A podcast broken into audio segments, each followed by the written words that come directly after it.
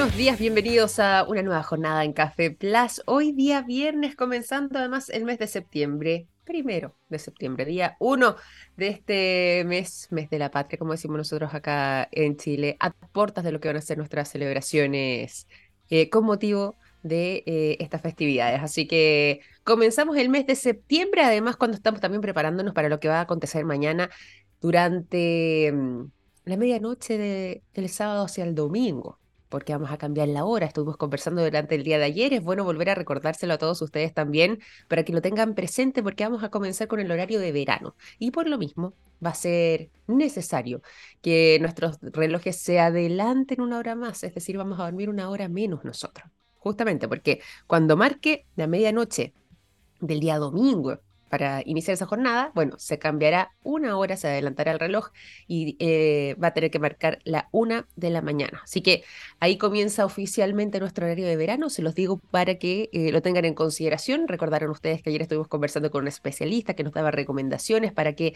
eh, ese periodo de ajuste no sea tan complejo, ni tan dramático, ni tan difícil, sobre todo para quienes son parte de grupo de la población que o tiene algún tipo de trastorno de sueño o em, quizás se ven más expuestos a este tipo de variaciones, como por ejemplo los niños o los adultos mayores. Así que ahí eh, pueden escuchar también en nuestro podcast todo lo que nos indicó este médico para que lo tengan presente, para que lo puedan ir aplicando y de esa forma esta transición, que siempre la primera semana es un poco más difícil, pero al menos que esa transición no sea tan intensa desde eh, el domingo en adelante. Bueno, vamos a irnos a mm, revisar también otras informaciones vinculadas al mundo de la ciencia, al mundo de la tecnología, al mundo de la innovación. Y en este caso nos vamos a ir eh, directamente a mm, lo que ha sido un hallazgo interesante que se realizó recientemente, que por eso está haciendo noticia, ¿cierto? Eh, respecto a eh, el primer ejemplar de roca que ha caído sobre la Tierra proveniente del espacio. Roca volcánica para ser exacta, y que fue encontrado, adivinen dónde, además es uno de los lugares más atractivos y misteriosos tal, vez de nuestro planeta, el desierto del Sahara. Así es. ¿Cuánto hay de eh, fantástico, de atractivo y por supuesto también eh, de esta mirada hacia el pasado que nos ofrece eh, el desierto del Sahara, todas las sociedades que se han conformado también en torno a este emblemático lugar. Y bueno, fue justamente ahí donde se encontró un ejemplar de roca espacial, el más antiguo jamás encontrado, eh, que recibe ya por nombre Erkchet 002. Me gusta el 002, es como, como de agente 007. Le da aquí un perfil distinto. Bueno, ese es su nombre, Erkchet 002. Esta es la roca volcánica espacial más antigua jamás descubierta sobre nuestro planeta, como les decía recientemente, y ha sido parte de una investigación bastante profunda que buscaba determinar, entre otras cosas, eh, la antigüedad de ciertos ejemplares presentes en nuestro planeta provenientes desde el espacio o del resto de nuestro sistema solar y que nos podría, a propósito de eso, dar luces sobre nuestro sistema solar primitivo. Esta roca está haciendo noticia porque yo les decía, claro, Em, se trata de una noticia reciente porque recién ahora se publica, pero en realidad el hallazgo fue realizado en mayo del año 2020. Eh, ¿Y qué es lo que tuvieron que hacer? Obviamente, una enorme y exhaustiva investigación para poder determinar si es que este resto de roca, digo resto porque es un pedazo fragmentado, casi como arena del mar, muy, muy, muy pequeño. Pero todo esto, este ejemplar o estos ejemplares para ser analizados tuvieron que pasar por una serie de pruebas que tardaron aproximadamente tres años. Ya en el año 2020, en pleno desierto del Sahara, pero particularmente en la zona suroeste de Argelia, que justamente recibe el nombre de Erkchech, es donde lograron localizar este fragmento de roca que proviene del espacio, el más antiguo jamás encontrado. Ha sido parte además de mm, los últimos anuncios que ha realizado la revista Nature, que publica además todo el estudio que involucró este hallazgo y esta búsqueda y em, han logrado determinar cosas bastante interesantes y que yo les quería compartir. De hecho, en este trabajo, em, después de una exhaustiva o un exhaustivo análisis en profundidad, se hizo un cálculo eh, bastante preciso respecto a ese objeto que habría caído desde el espacio, que con el tiempo también se ha ido deteriorando, por supuesto, pero la conclusión es de que esa roca tendría una antigüedad de, tan tan tan, 4.565 millones de años. 4.565 millones de años. Imagínense ustedes la cantidad de tiempo. Y esto está muy interesante porque, como les decía, nos puede dar luces de eh, cómo era nuestro sistema solar primitivo, es decir, hace 4.565 millones de años atrás.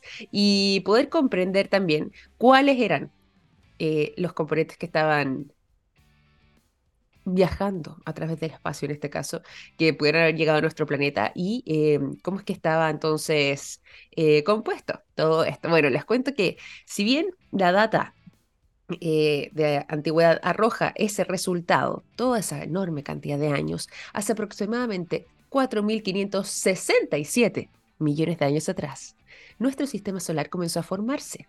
Entonces esto es totalmente revelador porque estamos hablando de tan solo unos pocos millones de años de distancia desde que contamos nosotros en nuestro planeta con ese ejemplar y lo que es realmente el origen de nuestro sistema. No estamos hablando acá del origen del universo entero, no, de nuestro sistema solar, que como les decía, comenzó a formarse eh, hace aproximadamente unos 4.567 millones de años atrás, a partir de polvo y a partir de gas. Y esto genera esta nebulosa densa que iba flotando sobre el espacio. Bueno, esta nube enorme que se trasladaba y que iba además eh, componiéndose de materia entre esos diferentes eh, elementos. Por eso era interesante también poder determinar cuáles eran los que estaban presentes en este hallazgo. Dentro de esos elementos había presencia de aluminio, eh, de presente además en dos maneras, ¿ah? en aluminio 27 de manera estable y además en aluminio 26 también eh, un isopo radioactivo que una vez detonado tiene la particularidad de convertirse en magnesio 26 y el aluminio 26 en particular, el más inestable, podríamos decir, eh, el que justamente sirve conjunto a un isótopo eh, radioactivo para poder detonar, para poder explotar. Este aluminio 26 vendría siendo un material tremendamente útil para los científicos que estén eh, detrás de la búsqueda de eh, comprender cómo es que se fue desarrollando el sistema solar. Porque con el tiempo, la presencia de ese tipo de aluminio en particular va decayendo. Exactamente, se va extinguiendo o desapareciendo más bien. Y em, cuando lo utilizamos correctamente, podemos datar acontecimientos con mayor precisión, sobre todo cuando estamos hablando de una antigüedad tan grande como es, son 4.500 millones de años atrás. Así que eh, es una muy buena noticia esta para el mundo de la ciencia, para poder comprender de mejor manera todo lo que tiene que ver con nuestro sistema solar primitivo.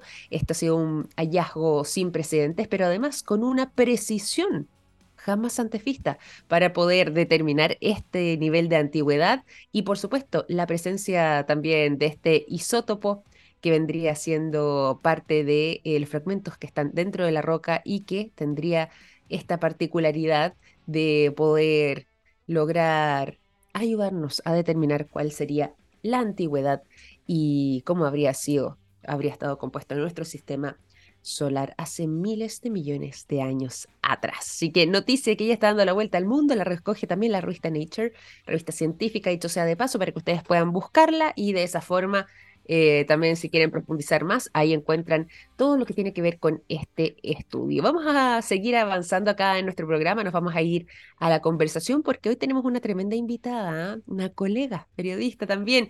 Eh, yo la admiro mucho, me gusta mucho su trabajo, que ha estado detrás de em, un estudio que se realizó de manera conjunta entre CNN Chile y Merlin Research y que es el primer estudio que se realiza con inteligencia artificial preguntando sobre la democracia. Y ahí hay datos sumamente interesantes. ¿Cuánto valoramos los chilenos, los sistemas democráticos, qué pasa además con nuestra visión respecto a eh, este sistema político, cuáles son los conceptos que más asociamos al concepto de democracia también. Eh, vamos a preguntarle todo eso y más después de la música a nuestra invitada del día de hoy. Paloma Ávila. Nos vamos por lo mismo antes al buen sonido también para comenzar con energía esta mañana y los dejo a continuación con Banda Los Chinos. La canción Vámonos de viaje es lo que suena a continuación.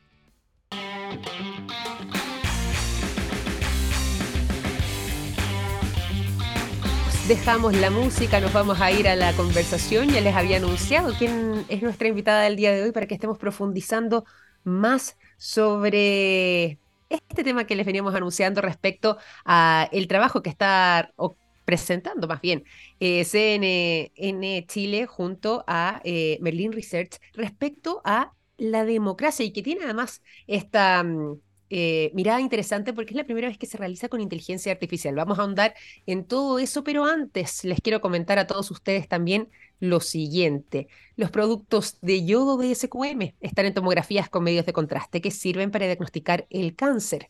Gracias a eso, millones de personas inician tratamientos oportunos. Los productos de SQM ayudan a mejorar nuestra calidad de vida y toda la información la puedes encontrar disponible en su sitio web sqm.com. Y ahora sí, ya estamos listos para saludar a nuestra invitada. Queremos conocer todos los detalles de este primer estudio realizado con inteligencia artificial sobre la democracia y sobre la valoración que los chilenos hacemos por este sistema político. Para conversar en profundidad sobre todo esto nos acompaña la directora del área futuro de CNN Chile. Está junto a nosotros Paloma Ávila. ¿Cómo estás, Paloma? Bienvenida a Café Plus. Muy buenos días. Están ustedes, muchas gracias por invitarnos. Estoy muy contenta de estar aquí. Oye, yo también estoy muy contenta de tenerte por acá. Me gusta mucho tu trabajo. Aprovecho de decírtelo en persona, porque lo habíamos comentado también aquí eh, hace algunos minutos en el programa. y en este caso, además, muy contenta también por eh, poder profundizar respecto a este estudio sobre un tema que es eh, bastante profundo, además en, en, estos tiempos, con esta mirada muy interesante y elaborado, como decíamos antes, con inteligencia artificial. Antes de que nos vayamos en profundidad a los detalles. Cuéntanos cómo es que surge esta iniciativa entre CNN Chile y Merlin Research de eh, embarcarse en este tema y eh, adentrarse en este ejercicio disruptivo, pero también ciudadano. Mira, la hace mucho rato no, no, es, no es para nosotros una novedad las conversaciones sobre la crisis que está viviendo la institucionalidad, la democracia en particular y las instituciones que permiten que la democracia funcione.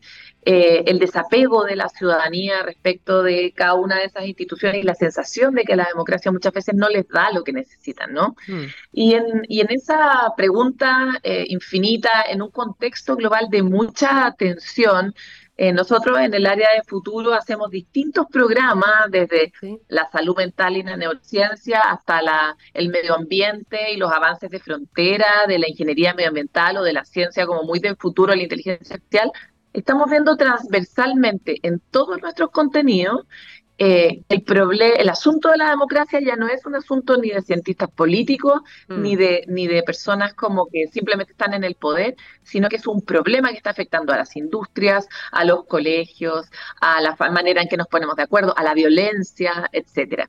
Y entonces dándonos cuenta como del nivel de, de transversalidad, del impacto que, tiene que la democracia se, se, se erosione, decidimos meternos con, con, mucha profundidad en este asunto y ahí convocamos a Merlin Research, que es una, es una casa de estudios eh, de tecnología muy avanzada, que, con la que ya tenemos una relación bastante antigua, de más de cuatro años. Hemos hecho distintos experimentos juntos desde esta conversación que tuvimos con Darwin en el Congreso Futuro hasta eh, estudios sobre la percepción del futuro y dijimos, bueno, este es el momento de hacer con las nuevas herramientas de la tecnología, bajo un uso ético, una pregunta para saber si podemos saber algo nuevo sobre cómo los chilenos y chilenas nos relacionamos con la democracia.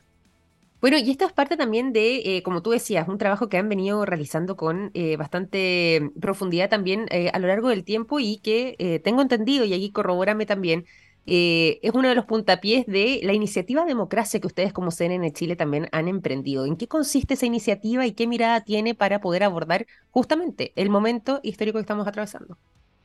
Bueno, tú lo sabes mejor que yo, los medios tenemos un rol central en la construcción o en la destrucción de la democracia. Por eso los medios en, países donde la democracia está muy amenazada están controlados, por ejemplo, ¿no?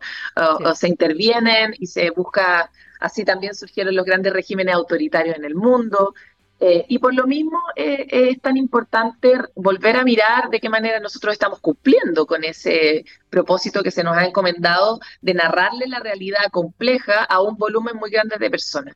Eh, y en esa pregunta, junto a Jorge Kerry, que es el presidente de CNN, estuvimos reflexionando sobre cómo nosotros en este año tan importante, donde por un lado estamos haciendo un montón de ejercicios de memoria a propósito de los 50 años del golpe militar en Chile, podría también ser un ejercicio de eh, prospectar el futuro, mirar cómo a propósito que hemos vivido, de lo mucho que hemos sufrido juntos, de lo difícil que ha sido ponernos de acuerdo, podemos empezar a mirar el futuro eh, eh, con nuevas herramientas. Y ahí decidimos hacer esta iniciativa de democracia que tiene, como ya mencionamos, un estudio de percepción que hicimos junto a Merlín, pero también tiene un programa de televisión conducido por Carolina Urrejola, que va a estrenarse a partir del próximo miércoles, y donde vamos a hablar transdisciplinariamente del problema de la democracia. Entonces vamos a tener capítulos donde hablamos de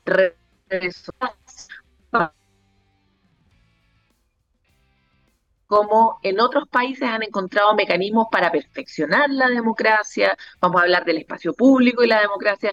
Entonces tenemos un set de expertos y de ciudadanos fascinante, transdisciplinario, que va a ir visitando nuestro estudio permanentemente y además vamos a aprovechar de profundidad, profundizar en algunos aspectos de lo que ya encontramos en este estudio de percepción. Y bueno, me alegro mucho y me gusta además escuchar esa buena noticia, además con la conducción de la Carola Rejola, que es maravillosa. Eh, así que lo encuentro espectacular y qué bueno que ya además eso esté por salir desde el miércoles. No queda nada además para seguir avanzando con aquello. Pero nosotros le habíamos prometido también a quienes nos escuchan más respecto a lo que tiene que ver con este estudio y yo me fui por otro lado para hacerte estas preguntas quizás con una mirada un poco más general y poder comprender la manera en la que han estado avanzando también desde CNN, haciendo su aporte no solamente con eh, lo que decíamos recién, esta mm, eh, podríamos decir, el, el, el, área ahora que están formando a raíz del de, eh, el concepto de la democracia, sino que también lo que tiene que ver con este estudio. ¿Y te parece si revisamos bien lo que son los resultados? Porque acá hay hartas cosas que me gustaron y que me llamaron la atención muchísimo.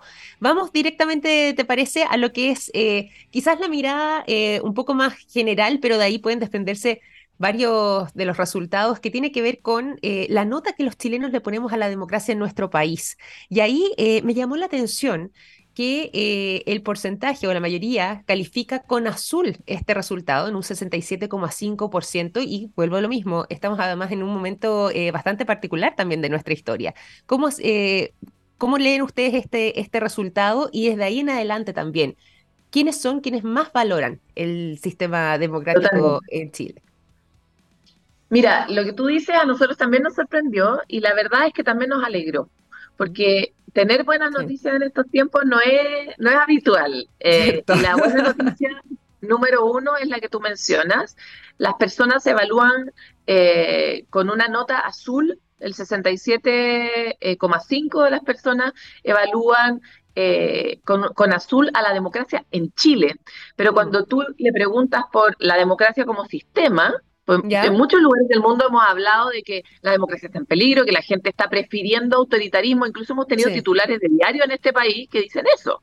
O sea, que, que, señalan que los chilenos eventualmente estarían dispuestos a no tener democracia. Y nuestro estudio dice que eso no es verdad.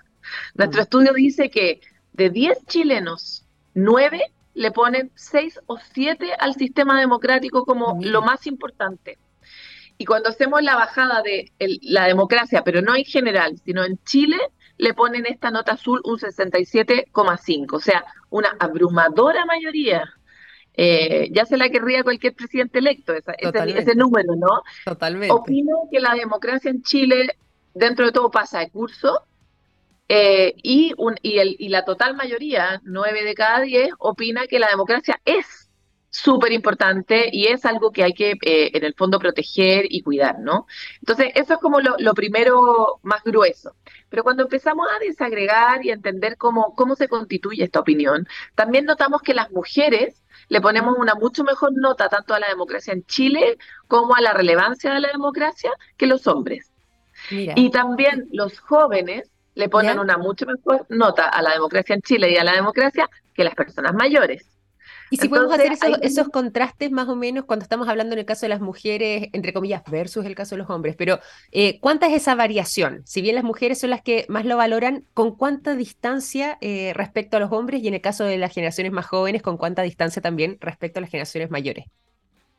Mira, todo esto tiene, eh, existe una, una frase muy de científico que es estadísticamente significativo. Y habitualmente uno habla de diferencias estadísticamente significativas cuando la diferencia entre una opinión y otra supera el 5 y, y, el rango.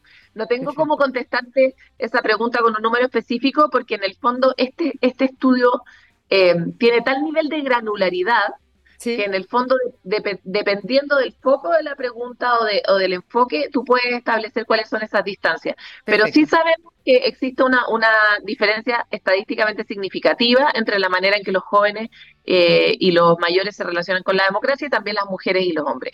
Y ahí nos decidimos mirar un poco a propósito de, tú sabes que este estudio es muy raro porque por un lado hace preguntas cerradas, eh, qué nota le pones a la democracia, pero por otro lado hace preguntas abiertas. Las preguntas abiertas son preguntas que no son propias de los estudios de opinión porque son muy difíciles de tabular. Ese es el tipo de barreras que la inteligencia artificial y la analítica avanzada de datos hoy día te permite saltar y es por eso que podemos hacer la pregunta abierta de, en tu opinión, en, tus palabras, eh, cómo describes a la democracia. Y por otro lado, qué es lo que te parece mejor y qué es lo que te parece peor de la democracia. Y gracias a eso tuvimos un total de 400.000 palabras en respuestas y 15.000 palabras distintas. ¿Tú te imagináis en el pasado para un sociólogo lo que había sido tabular 15.000 palabras? Totalmente. Pero eso también, esa riqueza de la cantidad de, palabras y la diversidad de palabras nos permite entender ya una cosa mucho más específica, que es cómo los hombres y las mujeres nos relacionamos con el concepto. Y ahí es donde aparecen, para mi gusto, algunos de los mayores hallazgos, ¿no?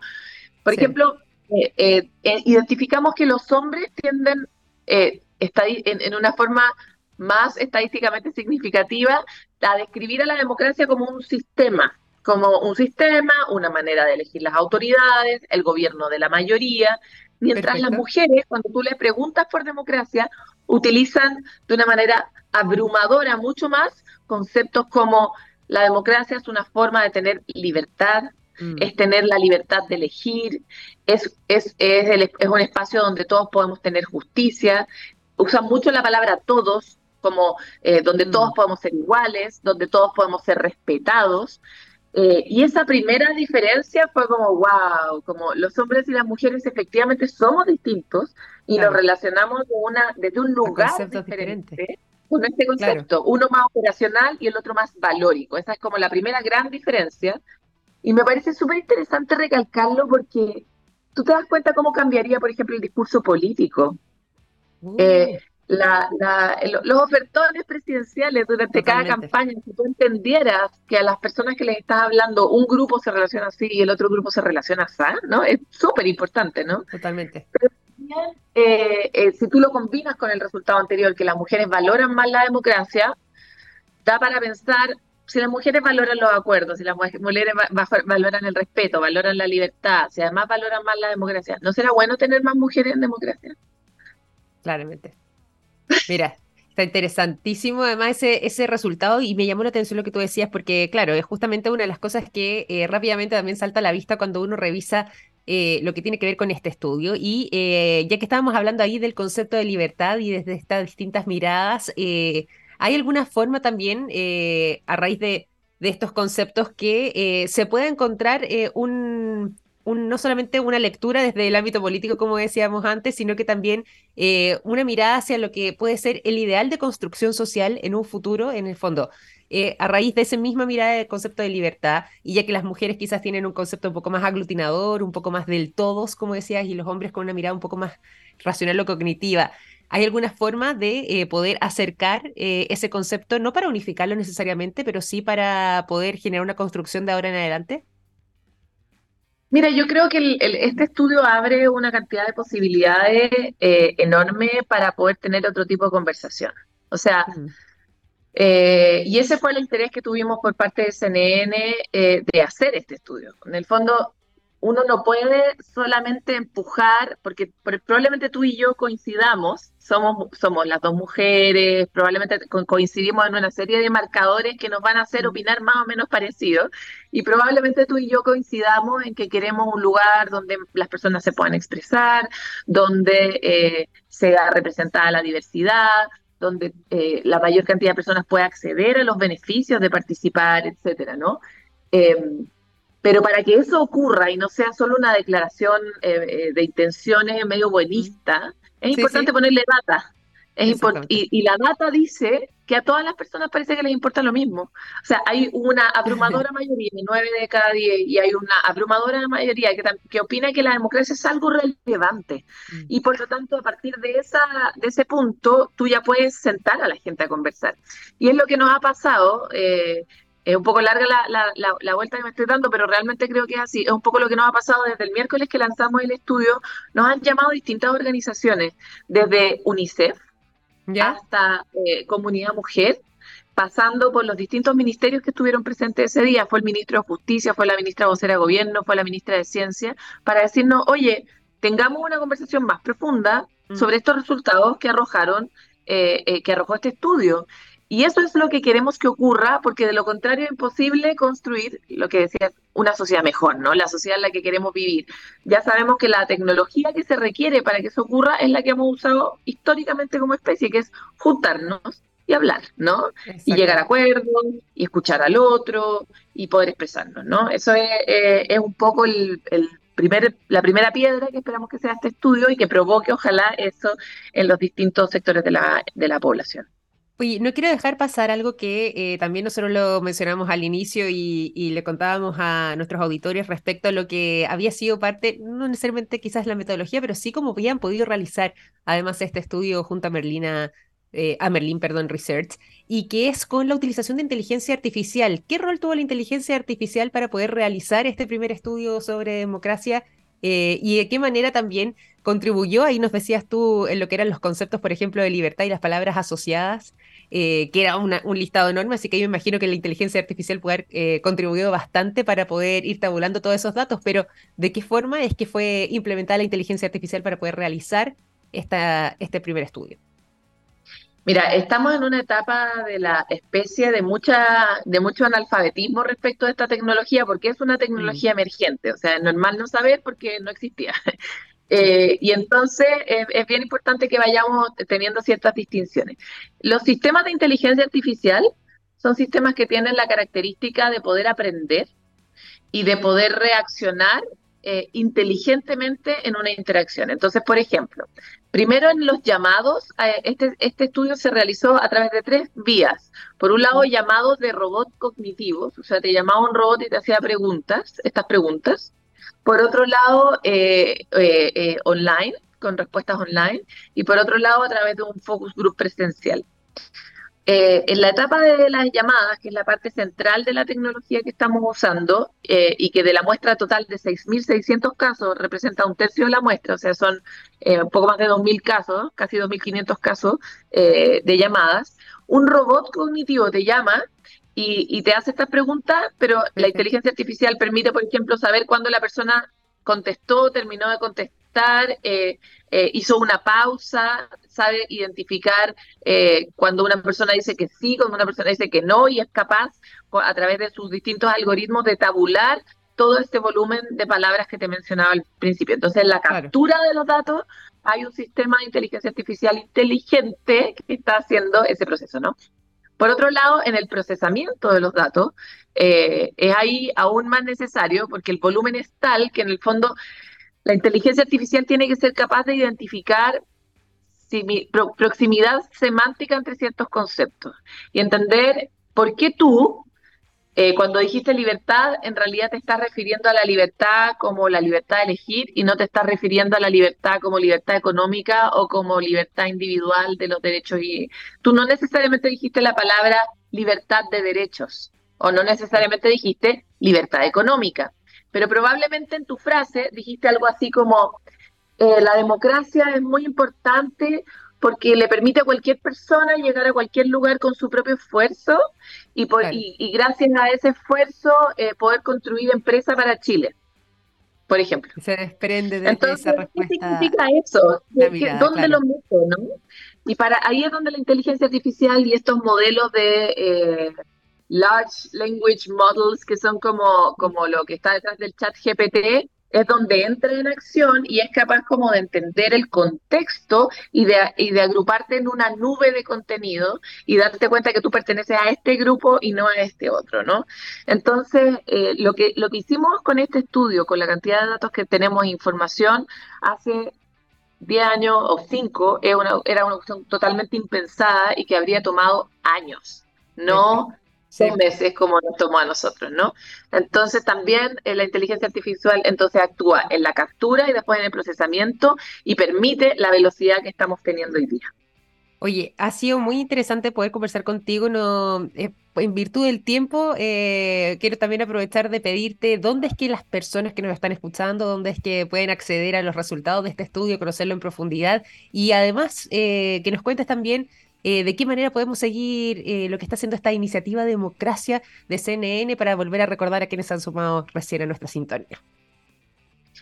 Mira, el estudio y en su nivel como de mayor complejidad, porque lo que nosotros presentamos el, el miércoles es como lo presentable, ¿no? Las personas no somos máquinas, por suerte, y, pero tenemos límites, entonces hay una cantidad de información que somos capaces de contener y de procesar, eh, y por lo tanto elegimos en el fondo los principales resultados, pero hay muchos más resultados y va a haber muchos más dentro de las próximas semanas, y en este momento vamos a hacer una publicación de los resultados para que cualquier investigador, cualquier persona interesada, curiosa, pueda meterse y bucear en esto y hacer ojalá algo bueno con eso, ¿no?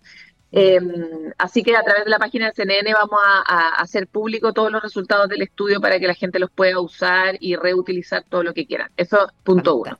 Y respecto de eh, una cosa como más didáctica, como más de la mano, a través de nuestro programa Democracia conducido por Carolina Rejola, cada semana vamos a entrar en un ámbito del estudio y vamos a explicarlo con más detalle y lo vamos a comentar con otros.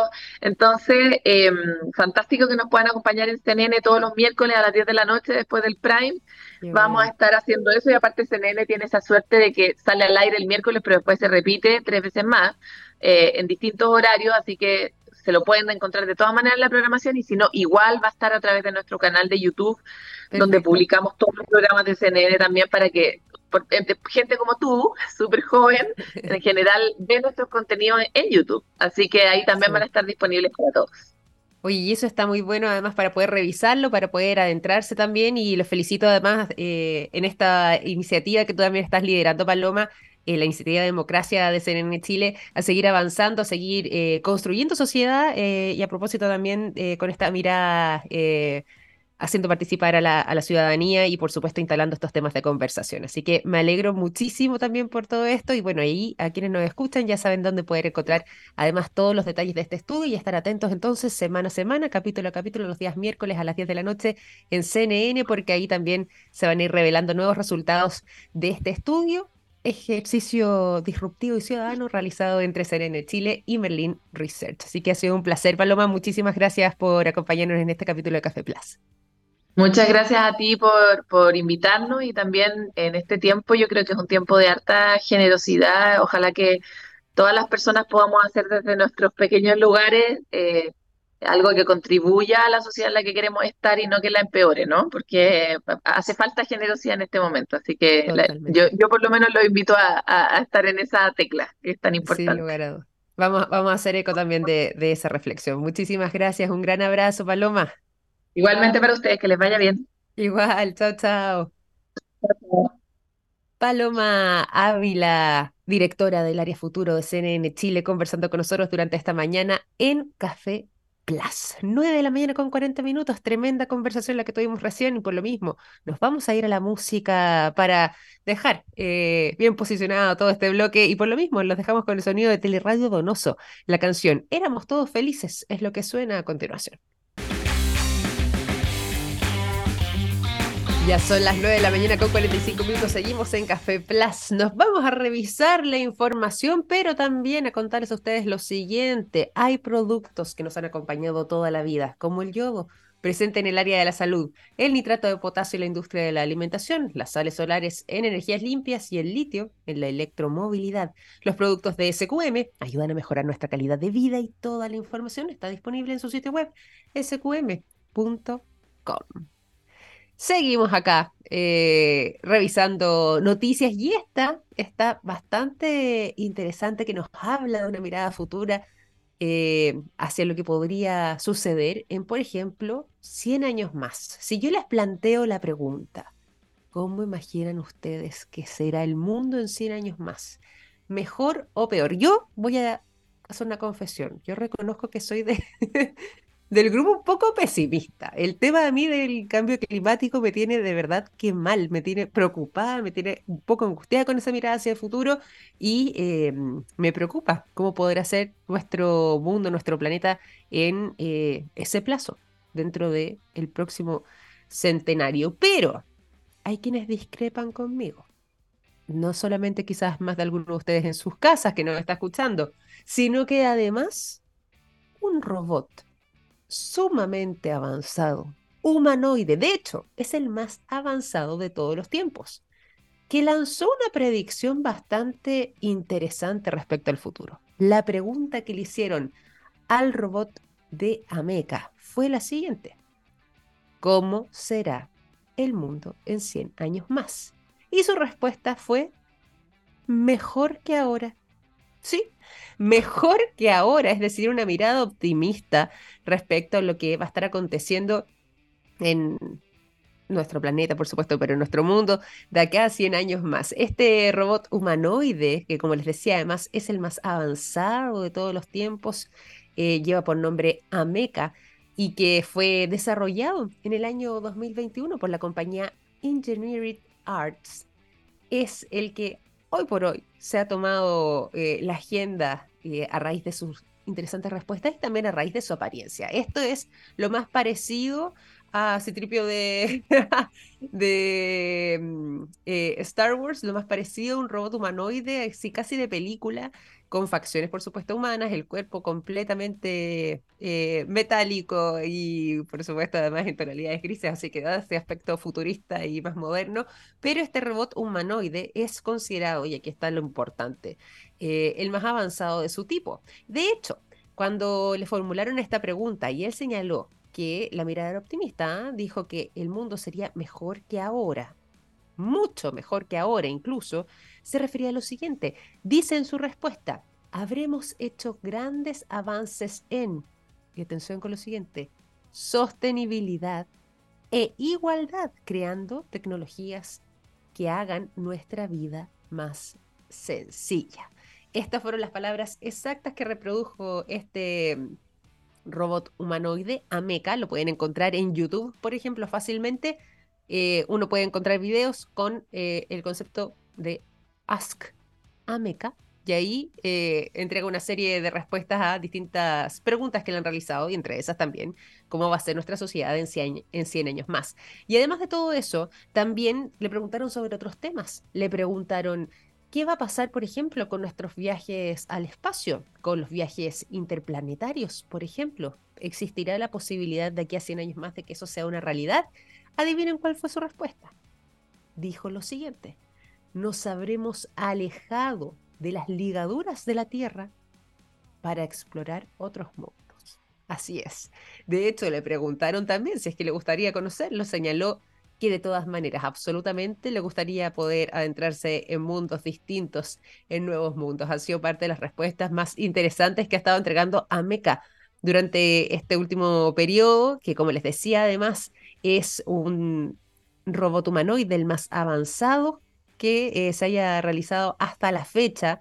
Ha sido parte del trabajo y la construcción que han elaborado desde Engineered Arts y que mm, tendría, no es que prediga el futuro a sí mismo, no, pero sí hace una serie de proyecciones a raíz de eh, los datos con los que cuenta, traídos obviamente hasta la más reciente actualidad con esa información, va eh, generando respuestas a producto también de los algoritmos que eh, le permiten desprender esos esas informaciones, esos datos y esas cifras y de ese modo entonces es que puede elaborar sus, entre comillas, visiones del futuro sobre cómo será eh, en este caso nuestra vida en 100 años más, qué pasará con viajes intraplanetarios y aborda conceptos tan sensibles por estos días y tan importantes como por ejemplo la sostenibilidad a propósito del cambio climático, a propósito de esta crisis climática más bien que estamos atravesando, pero también justamente como hablábamos en el bloque, en el bloque anterior que mencionábamos el concepto de la democracia, de la libertad y otras palabras que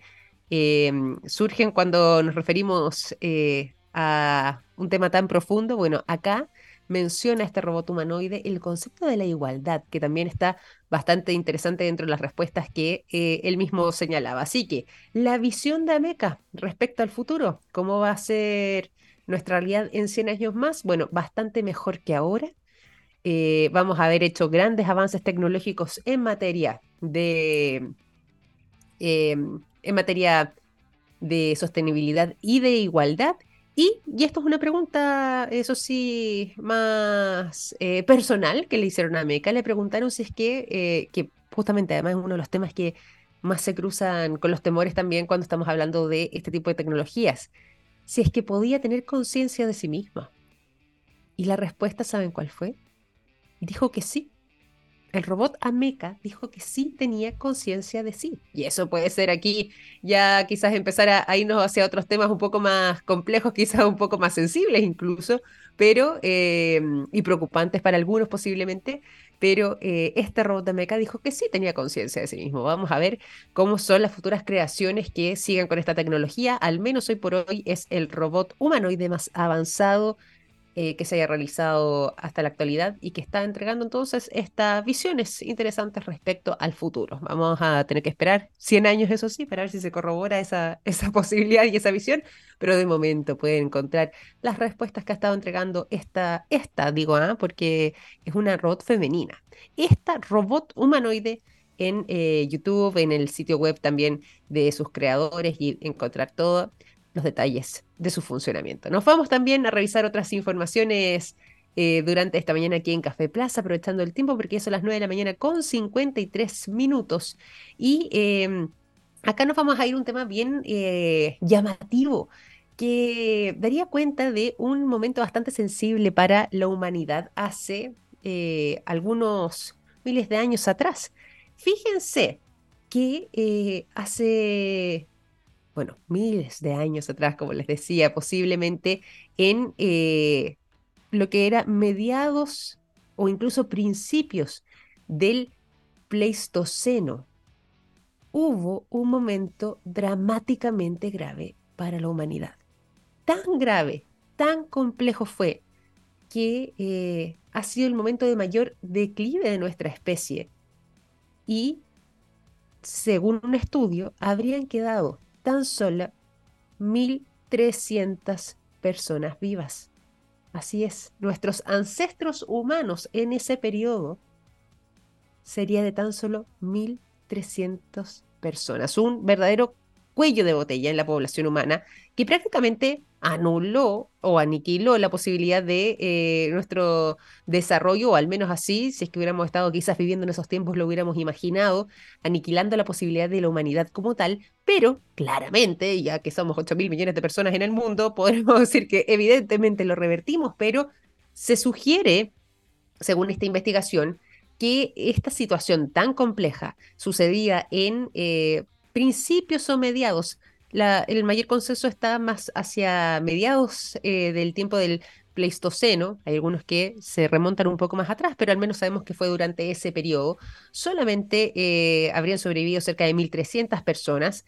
Todo esto a causa de un complejo escenario eh, climático, eventos de glaciación que fueron generando además enormes cambios en las temperaturas, sequías graves sequías, largas sequías que estuvieron afectando severamente también los terrenos y sumado a todo esto, la pérdida de otras especies durante ese periodo que eran utilizadas como fuente de alimento y eh, también en algún caso de las pieles, por ejemplo, como eh, abrigo para esos seres humanos que habitaron en ese periodo del tiempo. Todo esto lo recoge además la revista Science después de que eh, la Academia China de Ciencia realizara este estudio y elaborara esta teoría en la que señala que hace entre 800, 900 mil años atrás se habría generado este verdadero cuello de botella eh, que logró reducir. En un inicio incluso eh, de manera leve, pero después de una manera bastante agresiva, muy rápida, en un corto periodo de tiempo, la población total de eh, seres humanos en el planeta, donde se habría perdido aproximadamente el 98.7 de la población ancestral. Imagínense el drama. Eh, vivió eh, hace todos esos años atrás, miles de años atrás, 800.000, 900.000 años atrás, en ese periodo de nuestra historia. Así que, bueno, está interesante además este estudio. Pueden encontrar los detalles, por supuesto, además en la revista Science que publica esta investigación. Ya son las 9.56, jornada de día viernes, así que nos despedimos hasta el próximo lunes. Les quiero agradecer a todos ustedes por su sintonía y ahora los invito a seguir a través de las transmisiones de Radio TX Plus. Un gran abrazo, cuídense mucho, disfruten el fin de semana, que estén muy bien. Chao, chao.